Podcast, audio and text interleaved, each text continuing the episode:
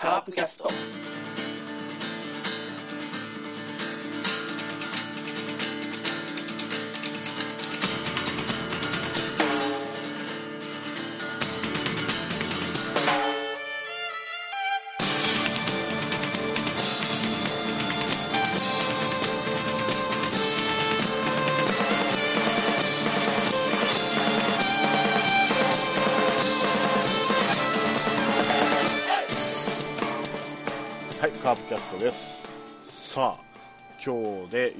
く交流戦も全部終わりまして、まあ、結果は散々たるもんなんですけれども、えー今日はもうそういうあのいつもだったらね振り返りをやったりするんですけども今日はそういうのはも振り返らずにもう問題提起としてこれからカープが今このひどい状態をどうすれば脱出できるかとかそういう今の状態についていろいろ議論をしていきたいと思います。ではまずメンバーを紹介します。ロッカさんです。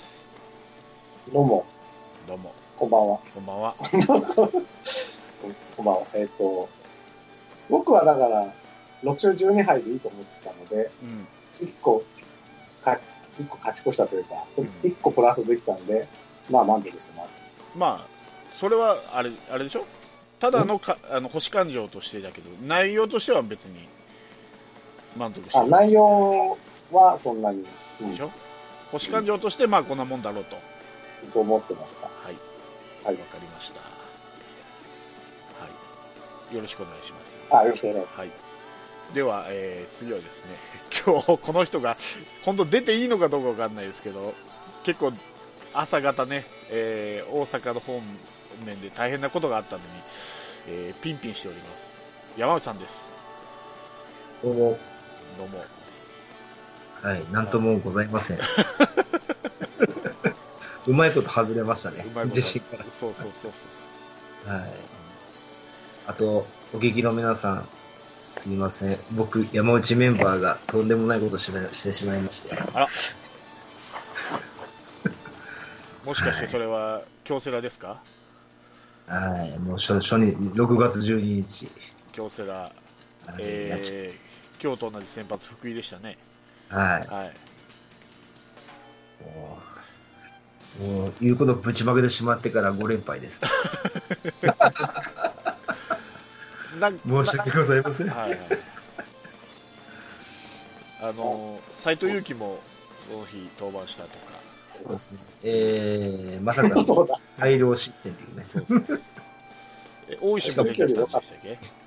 大石もね、はい、はい。はい。という早稲田三人トリオが、ね、えーどうですか先輩として。でもしょうがない。あの日はだって、アルバー。ど。こういうことが、アルバー。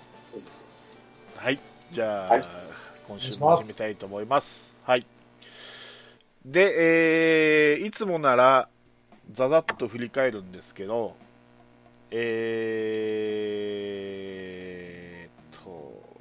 今回はちょっと順番変えまして、メール来てますので、メールを先に、えー読んで、えー最初のうちに和気あいあいとして、えーその後、献金価格とやりましょう。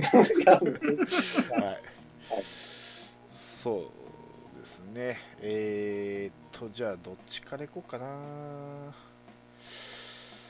こっちからいこうかな、えー、答えを持ってきてくれました、七しぐれさんです。おー。はい、はい答え合わせですね。川田、えー、玉木じゃないか。ね。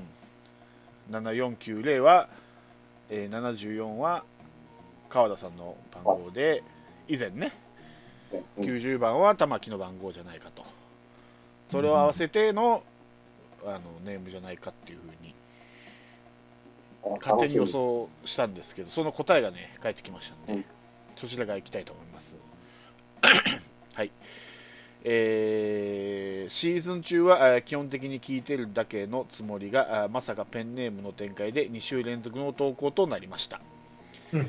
えー名前の由来があ川田と玉木コーチの組み合わせとはあ絶妙でよくぞ思いついたものですさすがキャカーブキャストですね私は関東に住んでいるので観戦日に少し早めにスタジアムに行くと、えービジターであるカープの練習を見ることができいつも玉木のノックには感心しています、えーところで、えーサッカーのワールドカップが始まりました。しばらく寝不足の日々が続くことになりそうです。全く、えー馴染みのない選手たちが驚異的な動きを、えー見るのはとても面白いですし美しくすら感じます。えー同時に外人の、えー集中力と瞬発力には、えー日本人にはとてもかなとてもかなわないと思ってしまいます。カープでも選手が育つのが、えー見るのは楽しみです。えー先週のラロッカ論と重なるかもしれませんが極端に言えば目先の勝ち負けより優先したいぐらいです。と。えー確かワールドカップ期間中は日本のプロ野球はオープン戦になるはず。かっここれは連敗からの愚痴。なので、えその間は特に若手はあまり頻繁にファームと入れ替えない入れ替えないで、え見守り続けて、え育成してほしいところです。えーたまたまですが、えー7月15日のワールドカップの決勝戦の翌日からが、えーペナントレースも休園明けで後半戦、えそこえそこではこれまで実際に球場で炎上や凡退をしたのを見てきた堀江や三木谷の勝利。美馬のホームラン野間の盗塁とか、えとても楽しみにしていますと、えここからですね。さて名前の由来ですが、あ、はいはい。あそうなんだ。いやうん、ああなるほど。はい。言ってるな。いいです？さて、名前の由来ですが、残念ながらカープの背番号とは全く関係なく、えー趣味である山走り、トレランにちなんだものです。でも大いに楽しませていただきました。ありがとうございましたと。いうことで、えー大外れです。それらのどういうことなんですかね。に、なんかあるんでしょうね。あるんですね。うん。えー、まあ、それはし調べてみればわかうるか。なるほど。いや、でも、あんなにガッツすることありますかん、ね。だからたまたまでしょうね、これはね。ね。うん。あの、最初の方で、あの玉木さんのノックがっていうから、あ、合ってたんだと思って聞いてたんですよ。うん、そしたら最後にどんでん返しが。そうそうそうそうそう。うんうんいうことで、関係ないと、カープは。何言ってんだ、お前らと。たわけと。長田とあの辺も関係なかった。関係ない、関係ない、関係ない。堂林、正田、丸、あ堂林、国防、丸、上本も関係なかったです。なるほど。はいえーで、もう一通ですね、来てますんで、はい、えージンさんという方ですね。えーこんにちは、初めて、えーコメントさせていただきますと、ジンと申しますと。えー交流戦は、えーたまたま薮田の魔の10失点を、えー目の前で見ました。えーその試合で思ったことがあお三方の話にリンクしており感想を書かせていただきます、えーラロッカさんの上昇チームを作るためにという話、えーよくわかります、えーじゃないと代打阿部はない、余裕の三振、内野から見ても当たる気のしないスイング、えー安倍に復活してほしい。安倍のも安倍もチームの中心で活躍できるチームを作ろうとしているというのは見てて分かりますし采配にも表れておりますね。えよく言えば尾形監督は選手を信じているのでしょうね。えそういうところは好きなところです。えただ今の阿部に関しては落とすべき状態にあると思いました。そのための2軍であり、え2軍で頑張っている選手のモチベーションだと思っております。えーもうえーもう少し尾形監督にはえー状態のいい選手を使ってほしいと思っておりますと、えーここでセブンさん山内さんの意見と重なります。堂林を使おうぜ。スイングも去年とは明らかに違って触れています。今年は打てると思います。一日自然バントもできるし、えー少しマルチも打てばあっという間に、え2割後半の打率は残せると思ってますホームランもあるし、えー使えば、え日ハムに行った太田のような成績になると思ってます。そう、私は堂林ファン。えいずれにしてもフィールドに立つプレーヤーは下で頑張っている選手も使ってもらいたいなと思います。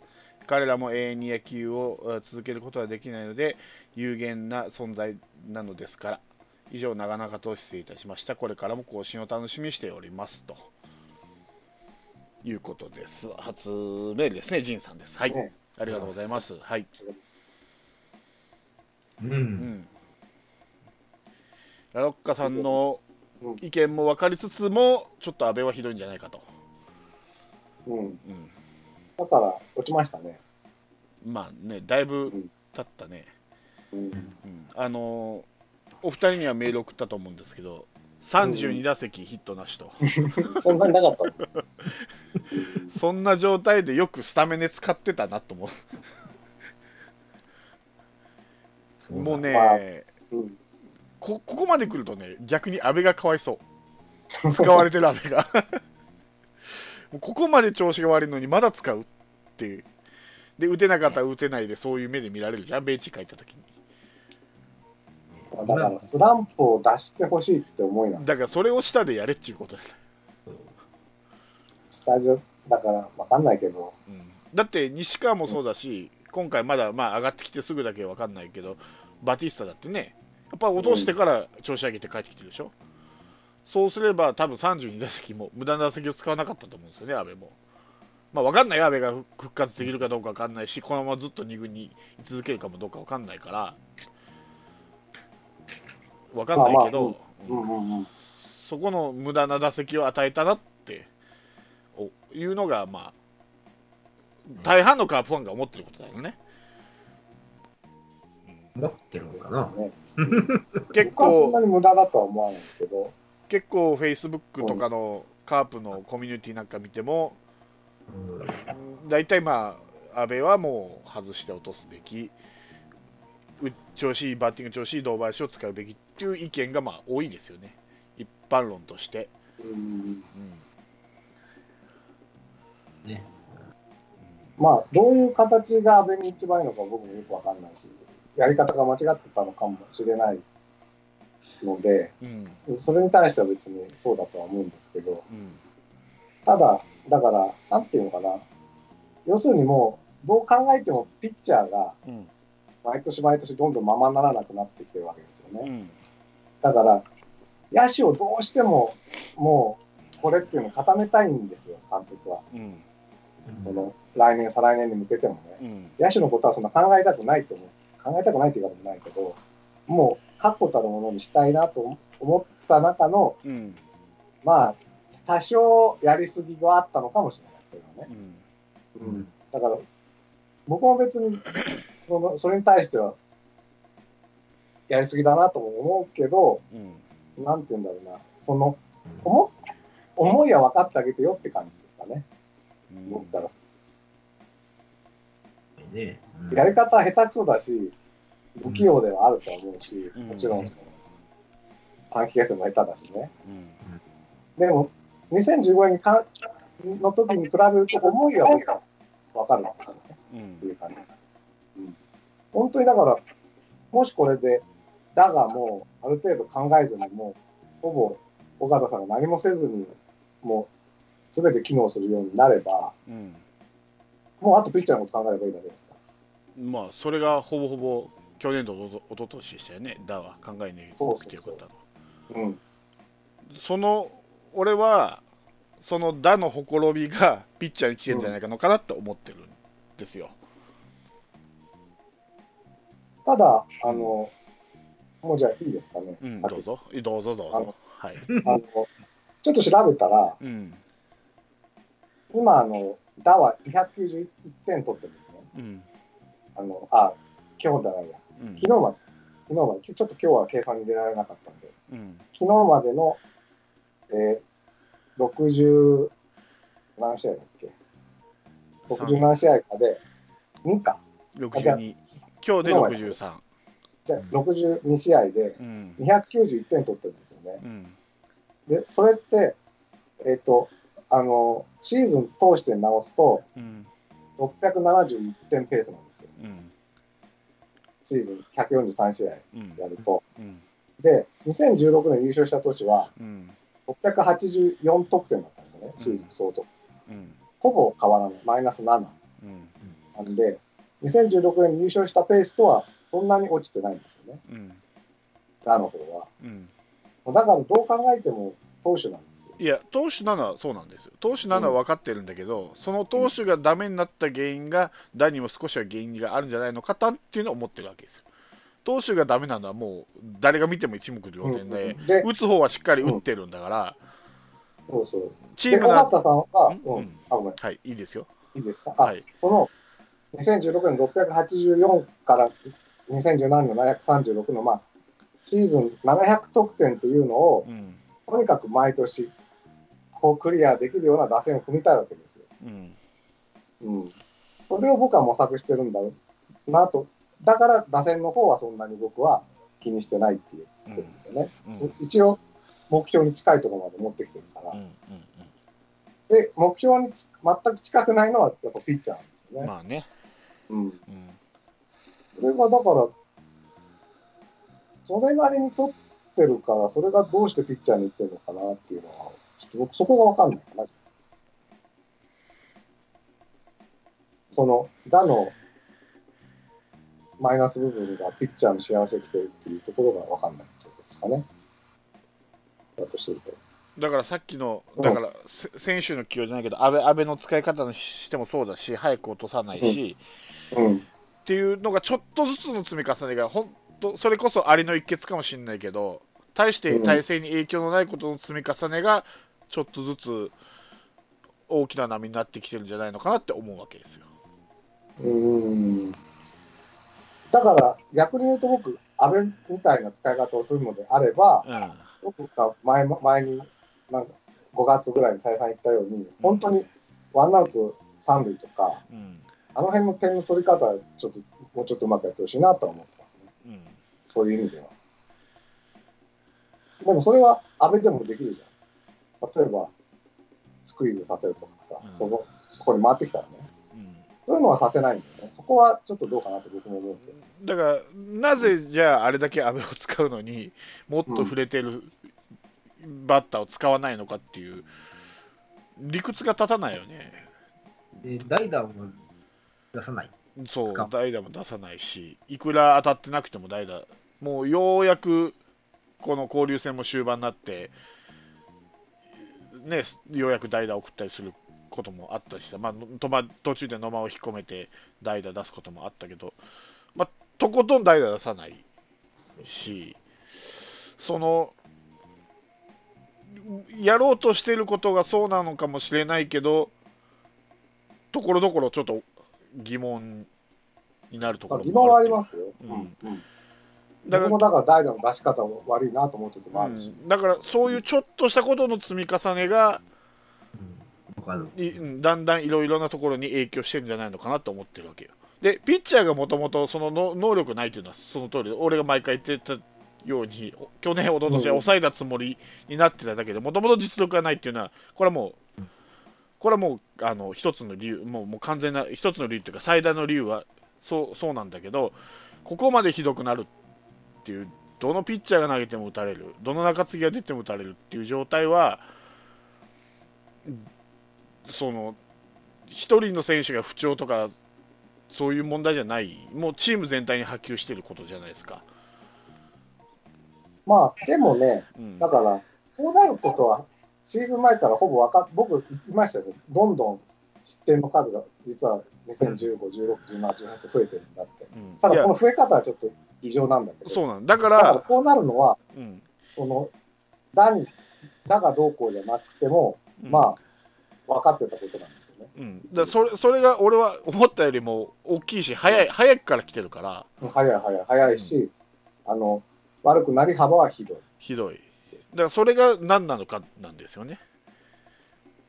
あーそのピッチャー、じゃあ、例えば調子いい人をうん。買ったりして、うん。このもっとううまいことうん。スタメンを作ってれば、こんなにピッチャーは悪くならなかったうん。という。まあたらればでだけですけどね、うんうん。そうん。そのそういう世界を見てないんで想像の域は出ないとしても、うん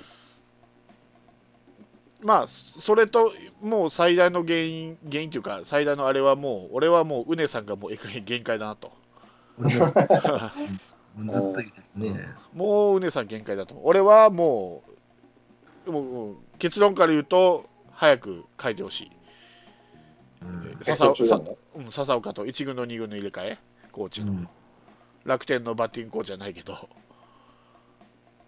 途中でもね、途中だからこそ、終わってないからこそ、うん。だからどど今ね、変えるってね、べそんなに悪くない、だって、うねさんもこれ以上、集大を晒す必要ないし、笹岡も、例えば笹岡が上がってきても、ここがうまくいけばいいけど、うまくいかなくたって、まあ、前任者がねって、前任者のせいにできるから、どっちもいいんですよね、傷つかないんですよ。うんで、まあ、それも。うまく立てな直したら立て直したで笹岡がプラスになるし、ダメならダメで前任者のせいにすればいいだけだから、ここまでひどい状態をさすがにねって言えるわけでしょ？だから今変える、で、うねさんはうねさんでもうこれ以上集大さらす必要ないわけだから、うんウィンウィンではあるんですよ、今変えるの。で、そもそも、こう言って言う言い方じゃ悪いけど、現役選手としてそんなに実績がないうねさんを一軍コーチにあれだけ長期間任せるっていうことにまずもう無理があるんですよ。うん。もう技術論とか以外い以以外の話になってくると例えばううあの勝ち星がなかなかつかない先発ピッチャーの気持ちとか多分分かんないと思うんですよね。いやってないんだから現役の時に。だからそういうことのアドバイスはまず無理。だからよっぽど実績がない人はよっぽど確あの確立した自分の、まあ、理論とかそういうものがない限り、なかなかそのトップレベル1軍でレギュラー張ってるような選手を指導するっていうのはなかなかしんどいと思うんですよ。でもうそんなううねさんの野球、ね、選手生活どの程度の生活だったかっていうのはすぐググれば出てくるんで。まあ 間違いなく1軍でバリバリやるピッチャーではないですよ現役時代はね。だからもう確かに1年目2年目は良かったのかもしれないけどもういよいよもうしんどいんじゃないのかなと思って。もうここまでひどい状態を立ち直せる力がない。その状態がいいピッチャーをそのままうまいことやりくりするのはできたのかもしれない。2016年2017年とね。だけどうん。ここまでひ落ちてしまったピッチャーを立て直す力は俺はないんじゃないかと思う。うんでも、たまあ、これ別にその意見がいいのか悪いのか僕は判断つかないからっていう話なんだけど、うんあの、2軍から上がってくるピッチャー今全然活躍しないですよね。うんまあ、うん、ね、うん特に先発ピッチャー。うんこれは笹岡さんのせいじゃない。分かんないわかんないでしょ？だから笹岡に変えたところで良くなるかどうかもわかんない。でもやる価値はあるよねピッチャーのうんそれはだからやってみないとわかんないし、うんやる価値があるかもしれない。それはちょっと僕はわからないですね。うんその、それに対してちょっと、うん、肯定も否定もできないというか、うんでまあ、今やってもいいとは思います。うん今更ピッチングコーチでもうねさんがもう限界だっていうのは分かんない分かるでしょ？それはうん、わかんない。わかんない。あここから立て直すかもしれないよね。立て直すかもしんないいや、僕、コーチがどうとかは、まあ確かに、去年、打の方はね、石井拓郎とか川田さん見てきて、ああ、コーチでこんな変わるんだっていうのは思ったから、うん。まあやってみて損はないかなとは思いますけど、うん、だただ、ううん。ん。あれあ問題なのは、そのずだからブル、いね、ブルペンに行って、選手の様子を見に行こうっていうことをしないっていうのがちょっとね、気になるんですよね。試合ばっか見てるでしょ。で、その、どう言ったらいかな。あんまり選手に対して、こう、なんか、助言とか全く言ってないですよね。試合中でも。ななんか会話してるけどなんな、なんか普通に調子はどうだとか、多分そういう話しかしてなくて、フォームがおかしいとか、そういう話とか全くやってないでしょうね。見てて。まあ、助言しようがないよねだって自分は経験しないんだからそういう場面を、確かに、ねまあ、うん確かに、だからさっきも言ったように、15、16、17、18と、ピッチャーの成績はどんどん落ちてるっていう意味では、うんの責任があるのかもしれない。うんだから繰り返すようになるけど調子のいいピッチャーをそれなりに回す力はあるんですよ、うん。落ちてきたピッチャーを立て直す力はないんじゃないかと思うだけです。うん。だからもう、ウーネさんをこのまま続けるってことは、多分今よりマシになることがあっても、劇的に回復することはないんじゃないかなって思う、今の時点では。うん、まあ、これからね戦い、戦い慣れてるセ・リーグになるし、パ・リーグほどそんなにえぐい攻め方 してくることもないでしょうから、少しはマシになったように見えるかもしれないけど、じゃあ2016年とか2017年みたいな感じで劇的によその戻るってことはないと思う。うん。そこまではできる能力があるんだったらもうやってるよね。そうやね。じゃあ、一分かった。うん。分かった。じゃあ。でね、僕だからその、ピッチングコーチが、うん。別に宗さんでも笹岡さんでも、僕はどっちでもいいんですね。うん。ただ、どこに問題があって、うん。どうピッチャーが、のどこの部分が改善すれば多少良くなるのかなっていうのを考えたいなと思ってるんですよね。うん。うん。その笹岡さんがどういうコーチングするかはちょっとわかんないんで、うん。なんとも言えないんですけど、いいですかね。はい。で、でさっきの続きなんですけど、だから、どんどん悪くなってるのね。うん。で、あのー失点が、あの、2016年は497失点だったのがう、ん。2017年は540失点になって、プラス43失点増えて、うんうん、2018年だとこのペースだと639失点なんですよ。うん、でこれって去年からはもう99点プラスなんですね。うん、まあ、今までは40点ペースで増えてたんだけど、うん、倍のペースで増えちゃった。うん、そのままいくとね。うん、ただ、あの今30 4勝なんですよね、うん、あのカープが。うん、で、とりあえずこのペースを守れば、うん、78.5勝ペースなんですよ。うん、だから80勝まであとちょっとみたいな。感じ、うん。うん、そうすると、まあ、とりあえず、どこかで2、3勝取り返せば、このペースでいければいいんじゃないかっていう感じはしてるんですよ。うん。80勝にするには。うん。うんか、うん。どあ、どっちの話しようかな。まあ、そういうことで、うん。で、あの、前僕、接戦がどうのうんぬんかんぬんって話したじゃないですか。うん。で、い今で、僕はこういうふうにこう、得失点が詰まってくると、うん。接戦が増えるんじゃないかって言って、うん。接戦に弱いからまずいなみたいな話を昔したんだけど、うん。実は今、接戦減ってて、うん。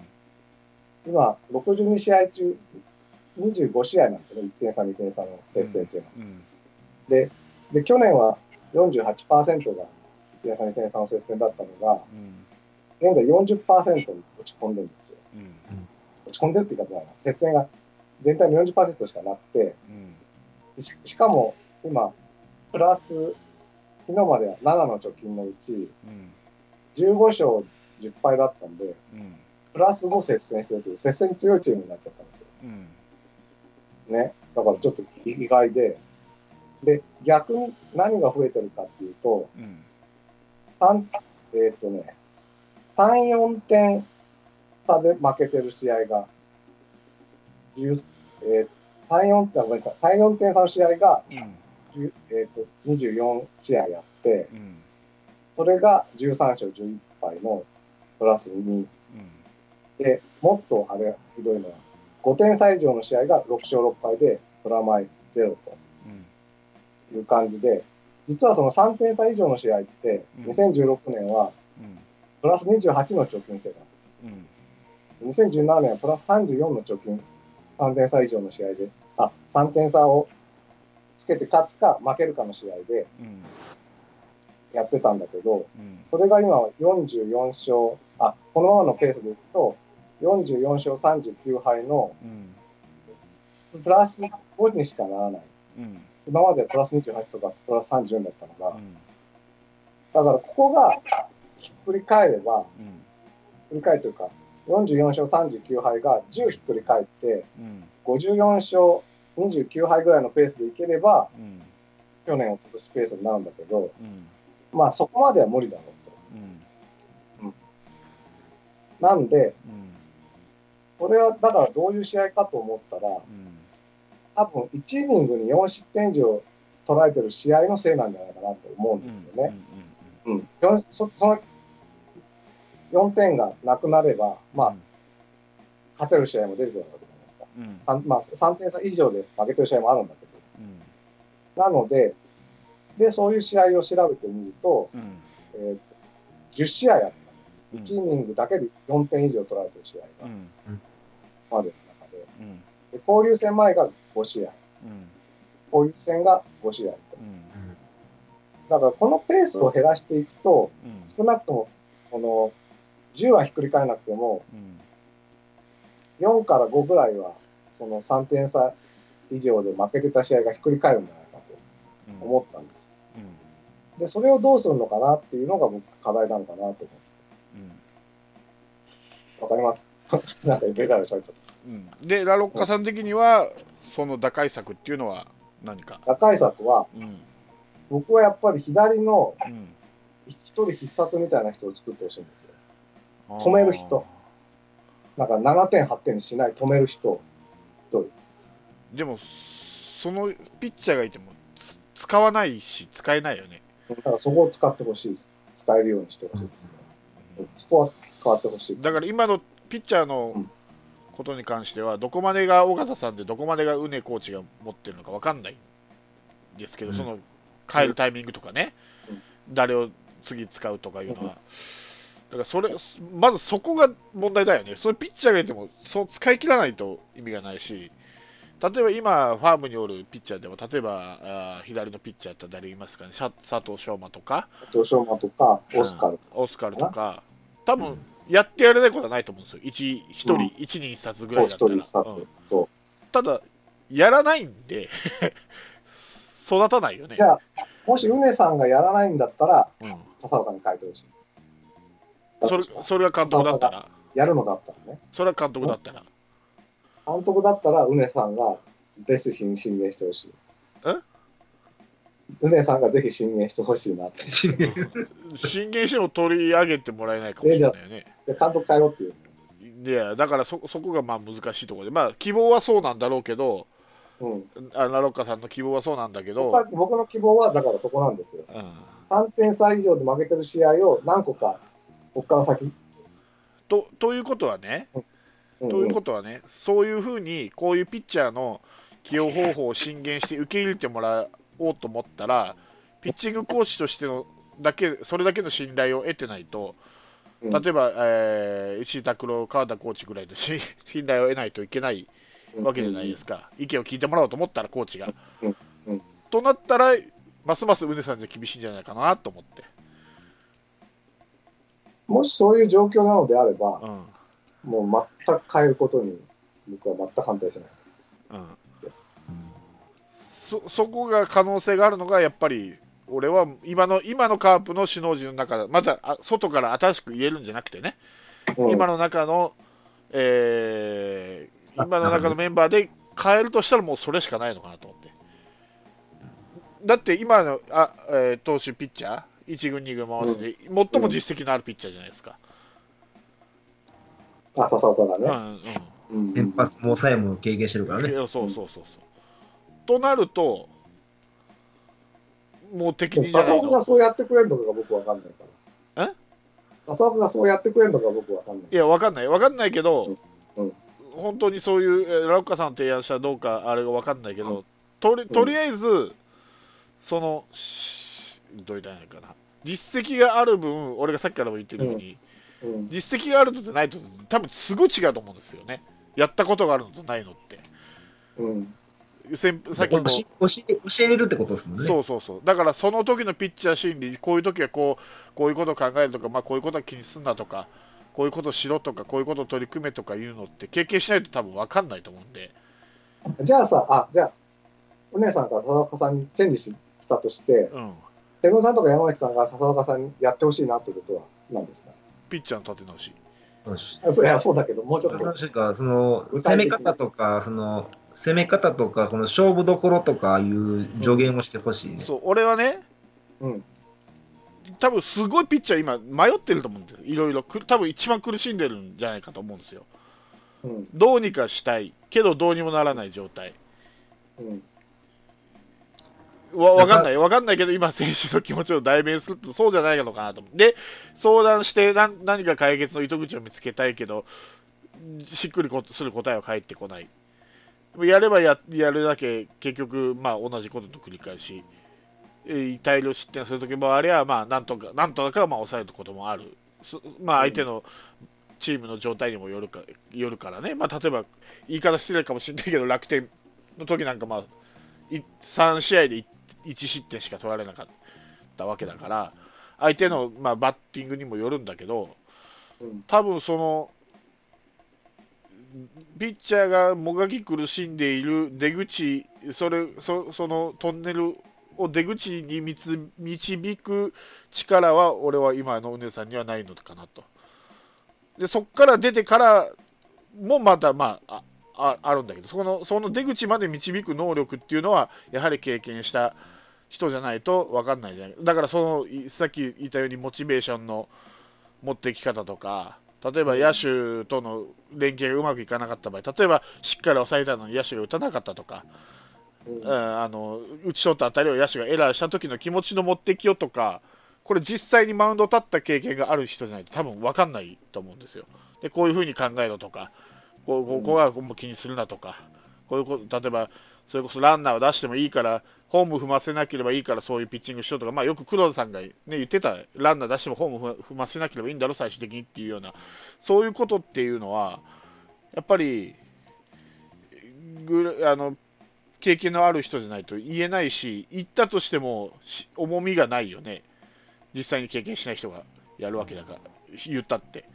うん。だから工藤さんがいるときに工藤さんの助言でなぜチーあのピッチャーがあれだけ立て直したかって言ったら技術面もそうだけどそれまでの試合への持ってき方準備とか立ち振る舞いとかいろいろなことも助言していったと思う思うんですよ。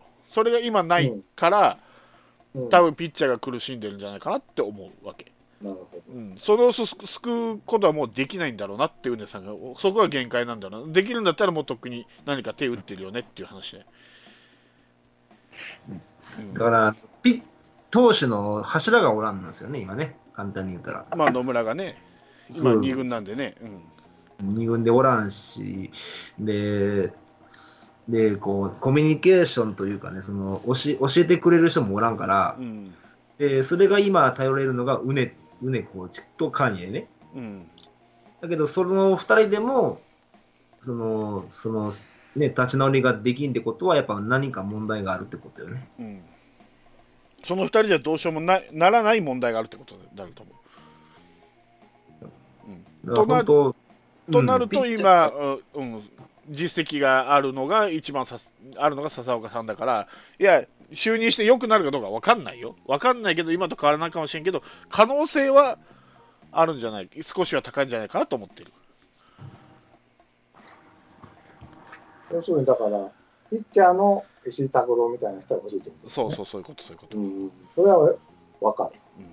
うん。でバッターもそうなんだけどなんで、うん。ばあの石井拓郎とかになってよくない？やっぱり石井拓郎が実績残してるからだと思うよ。うん。その前の新井コーチ、新井コーチだって実績残して2000本安打打ってるわけでしょ、石井拓郎も打ってるわけででしょ、でその前のカープの打撃コーチとか言ったら、浅井とかさ、うん軍でまともにワンシーズンスタメンで出たこともないような人がバッティングコーチやってたわけだから、それで全然打てなくて、じ実績のある新井コーチとか、石井拓郎とか2000本打った人が来て、それなりに指導すれば、やっぱ結果は出てくるわけだから。名選手イコール名コーチじゃないかもしれないけど、名コーチと言われてる人はなぜか名選手がっていうことがあるので、俺は今こそ入れ替えるべきではないのかなと思ってる。これ以上ひどくならないためにはね。まあ、梅さんのその能力がわからないけど、うん、絶対にそういう名選手とか、まあ、ある程度実績残せた人じゃなきゃいけないとは僕は思わないけど、そうよ、思わないけど、うん。そういう人って大体名選名監督とか、まあ難しいとは思いますよ。うん。難しいけど、でそうだからコーチにしないっていうのはちょっとあれだけど、まあ、現状考えて、うんそういう多少の配置展開をしても、僕はだから、いいかな。ベッチャーさえ立て直ればね。うん